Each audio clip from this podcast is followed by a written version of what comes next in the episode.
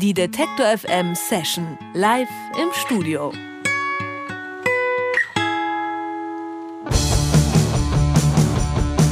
Rick MacPhail hat längst Indie-Heldenstatus. Er ist seit fast 20 Jahren Gitarrist von Tokotronic und Tomte hat ihm ein Lied gewidmet, den Rick MacPhail Song. Ich rauche solange Rick MacPhail raucht. Trotzdem arbeitet er weiter an eigenen Projekten. Seine Band Mint Mind dreht Verstärker und Effekte ordentlich auf.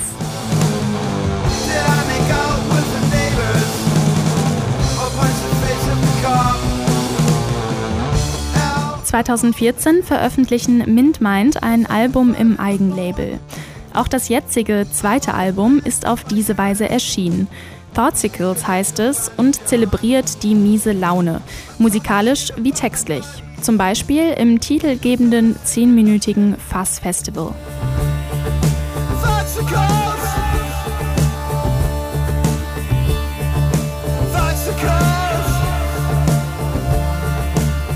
Ist Mint Mind ein Ausgleich von Tokotronic? Wie muss eine Gitarre für Rick MacPhail aussehen? Und was sind überhaupt Thoughtsicles? Das fragen wir Rick MacPhail und Drummer Tim Wenslick von Mint Mind im Detektor FM Studio. Herzlich willkommen, Rick MacPhail und Tim Wenslick von Mint Mind. Ja. Hey, man. Schön, dass ihr da seid. Erste Frage an dich, Rick. Mint Mind ist so ein bisschen ein Seitenprojekt von dir neben Tokotronic oder deine eigene Band, könnte man vielleicht auch sagen. Was gibt dir MintMind, was der Tokotronic nicht gibt? Mm, ja, ich, habe immer meine eigenen Bands gehabt, auch bevor ich bei Tokotronic war. Und ähm, ich brauchte schon, dass, es dann, dass ich dann halt selber meine, meine eigenen Lieder und meine eigenen Texte schreiben kann. Und außerdem ist es ist nicht irgendwie unbedingt eine musikalische Sache. Ähm, es ist einfach mit Tokos können, können wir gut davon leben, so zum Glück irgendwie noch. und ähm, zeitlich, weil man dann halt nur in, in, in Schland, Österreich, Schweiz unterwegs ist, ähm, äh, man, man sich immer live-mäßig rar machen muss, damit, äh, damit man dann halt irgendwie gut Konzerte spielen kann, nach irgendwie von äh, ein paar Jahren hintereinander, habe ich einfach viel Zeit. Und ähm, warum nicht dann halt Musik machen, weil das ist eigentlich, was ich immer machen wollte in meinem Leben. Und jetzt inzwischen habe ich jetzt drei Bands. Also ich habe noch eine andere Band, wo ich noch Schlagzeug spiele, aber wir nehmen jetzt gerade erst auf. Vorher gab es noch Glacier of Maine, ne? Genau. Ja. Und jetzt aber mit Main ist ja deutlich, deutlich lauter. Ja. Mehr, mehr, mehr Effekte drauf und so. Also hast du das Gefühl, lauter werden zu müssen? Das ist vielleicht eine musikalische Sache, weil ich glaube, Glacier war ein bisschen so ein Adult Indie, würde ich das nennen. So Bands wie Kurt Weil oder Wilco und solche Sachen irgendwie ein bisschen waren auch den, die Einflüsse vom, vom Glacier und es ist ein bisschen rübergeschwappt in, in Toko. Und dann ähm, die Lieder bei Glacier waren auch eher komplizierter, progressiver, lange. Man muss halt so immer so ernsthafte Texte schreiben die ganze Zeit. Und ähm, ich hatte Lust, irgendwie einfach wieder was Einfaches zu machen. Und ich glaube, es liegt mir eher am nähersten irgendwie. Ich kann das, glaube ich, besser als, als diese Proggy-Zeug schreiben. Wie habt ihr euch gefunden? Also ihr, du hast gesagt, du hast, in, du hast bei Tokotronic mitgespielt, ähm, du hattest immer eine eigene Band, aber wie seid ihr in eurer Dreierkonstellation zusammengekommen? Ja, lange Geschichte. Wow, eine kurze Geschichte. äh, meine, meine Frau Mach ist, schnell. Ja, meine Frau ist, meine Frau ist äh, Musikjournalistin. Sie kommt aus Hamburg. Wir wohnen da zusammen. Und sie hat äh, für ein paar Jahre Rick äh, geinterviewt. Und äh, dann Rick hat. Nein, wir haben getroffen im Rolling Stone Wochenende. Mhm. Rolling Stone Weekender Festival getroffen. Und dann ein paar Jahre später, ähm, meine Frau hat äh, Rick geinterviewt und dann Rick äh, sucht einen Drummer und hat meine Frau gefragt, ob ich immer noch Schlagzeug spielen. Ah. Und äh, dann, ja, the rest is history. Wir können euch leider keine neuen Bandmitglieder hier heute vorstellen, aber.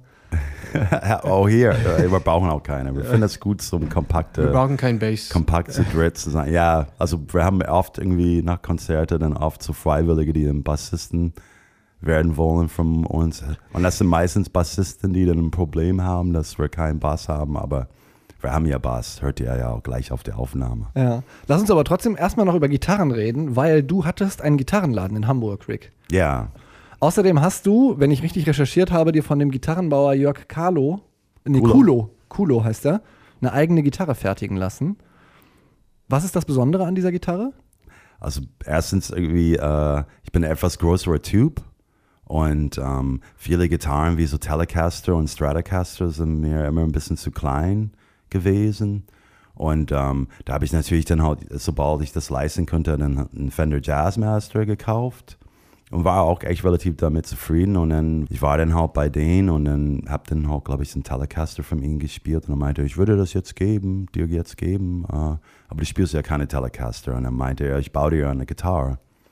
Und dann hatte ich dann halt, ich meinte, ich bin eigentlich zufrieden mit dem Jazzmaster, aber ähm, wenn wir das äh, was komplett Neues, anderes ähm, entwickeln können, dann hatte ich dann Lust, das zu machen. Und dann äh, habe ich dann auch meine eigene Shape entworfen, der auch ein bisschen größer ist und ähm, ja, ist ein bisschen versetzt, irgendwie damit der Bierbauch manchmal ein bisschen versteckt ist. Also es gibt so Sachen, die man noch, äh, äh, die man noch irgendwie verbessern kann bei Gitarren, so für große. Für die für alternden Typen. Musiker. Ja, genau. Für die alternden großen Musiker. Ja, aber jetzt inzwischen ist der Gitarre eigentlich jetzt noch mehr ein Bastard geworden, weil der Hals ist nur noch von Jörg Kulo und die Korpus ist jetzt vom Suan Guitars, vom Thomas Harm, der die Gitarren für Fahren Urlaub baut. Also ist jetzt halb halb. Ja. Da- Das ist die, die du da heute dabei hast dann. Genau. Ja, dann wollen wir die doch gleich mal in Aktion hören. Ja.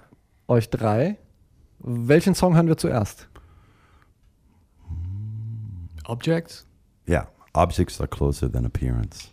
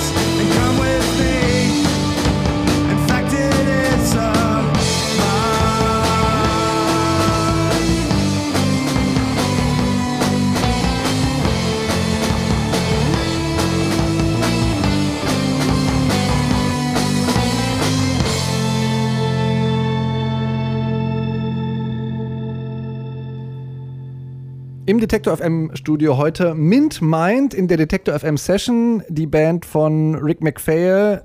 Tim Wenslick und Christian Glintwort. Den ich Clint Worth ausgesprochen hätte. Es ist ja eine sehr internationale Band. Wir haben einen Amerikaner dabei, wir haben einen Neuseeländer dabei und einen Deutschen, richtig? Richtig. So, und jetzt habe ich aber trotzdem mit dem Wort Thoughtsicles gekämpft, weil ich mir überhaupt nicht vorstellen kann, was Thoughtsicles ist. Ist das ein Neologismus? Also ist das ein Wort, das du selber geschöpft hast? Nee, also ich, äh, dachte ich ein bisschen, das hat eigentlich irgendwie meine alte Schlagzeuger mal gesagt, ähm, der, äh, von wenn man zu schnell, schnell Eis isst und man kriegt diese Kopfschmerzen, meinte er so, ah, ich habe jetzt ein Thoughtcicle gekriegt und dann dachte ich, das ist ein geniales Wort und dann hatte ich eigentlich eher so gedacht, ah, das wäre eigentlich irgendwie eine viel coole Definition wäre, dass man quasi im Gespräch ist mit jemandem, der die man ein bisschen langweilig findet und äh, fängt dann an, irgendwie ein bisschen dann halt äh, rumzuspinnen, andere Gedanken zu haben. Also so in so einer Parallel, in so, dass man Ja, so, man so eine, driftet. eine Hirnhälfte quasi reserviert für das Gespräch und immer nur mhm, mhm, sagt und dann aber Ja. der, in der anderen äh, oder in einem anderen, in einer anderen Kapazität wird dann Genau. schon weitergedacht. Man driftet ab, ja. Ah. Aber dann hatte ich dann halt ähm, das gegoogelt und dann gesehen, dass bei 30 Rock, was ich eigentlich geguckt habe, diese Fernsehserie mit Tina Fey, Mhm.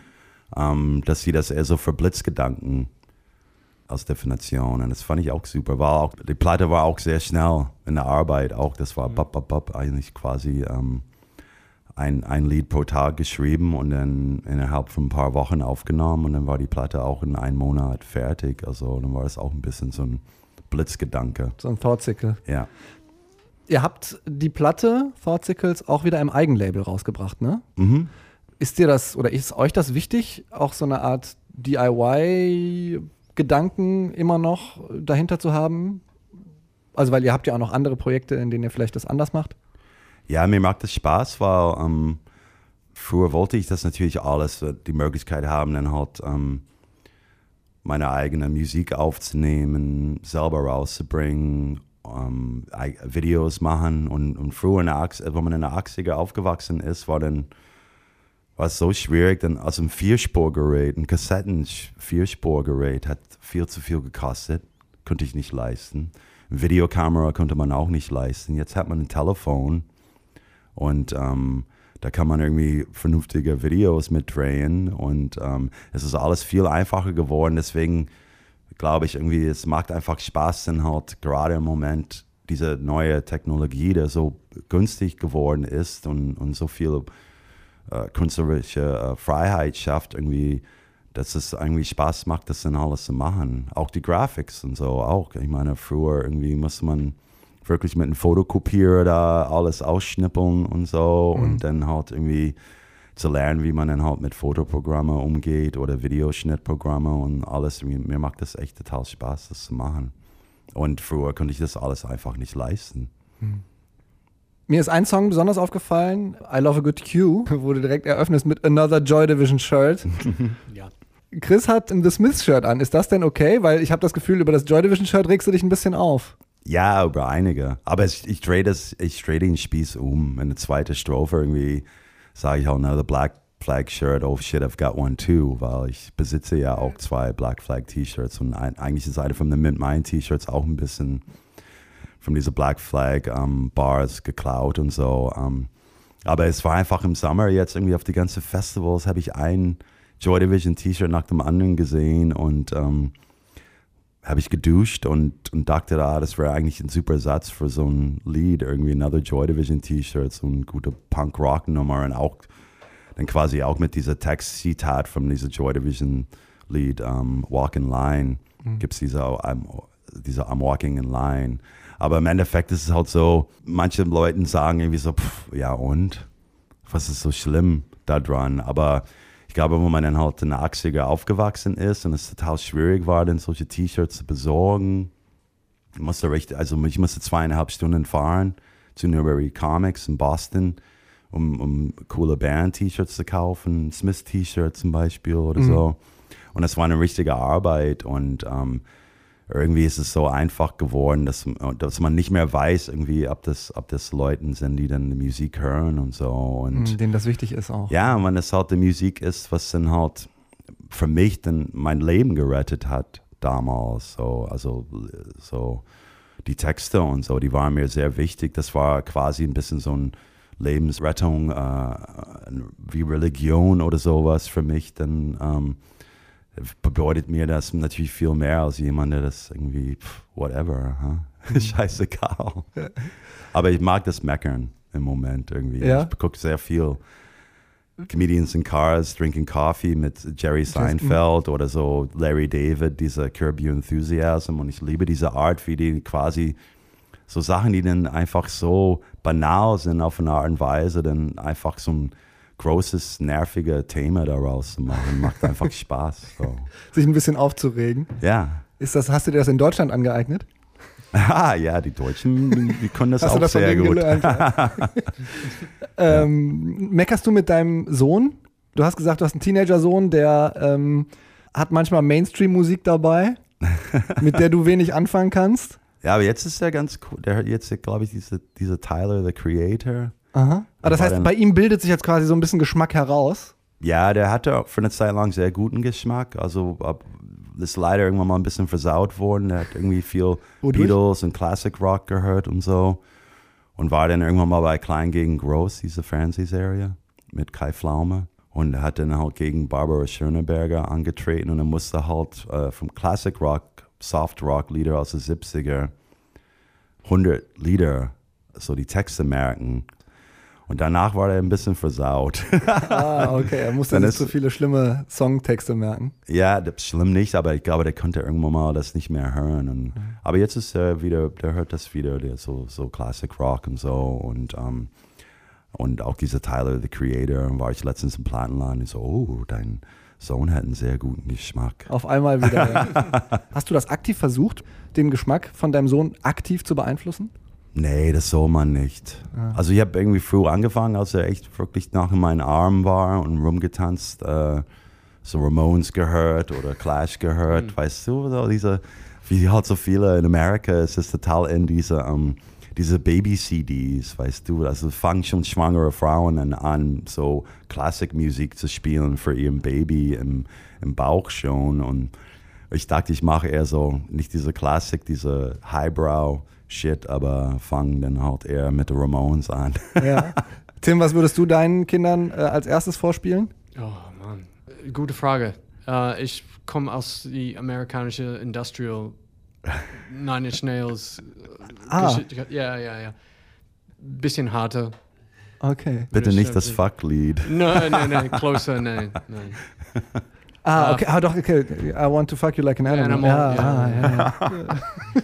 Aber diese Closer-Lied, diese, diese, diese Fuck, das wird immer in, in meiner Karaoke-Gruppe gesungen. Ich hatte das nie Du hast in eine Karaoke-Gruppe? Ja, die, also wo das Alcoholicity-Video wurde gefilmt mit meiner Karaoke-Gruppe. Aber was heißt das denn, deine Karaoke-Gruppe?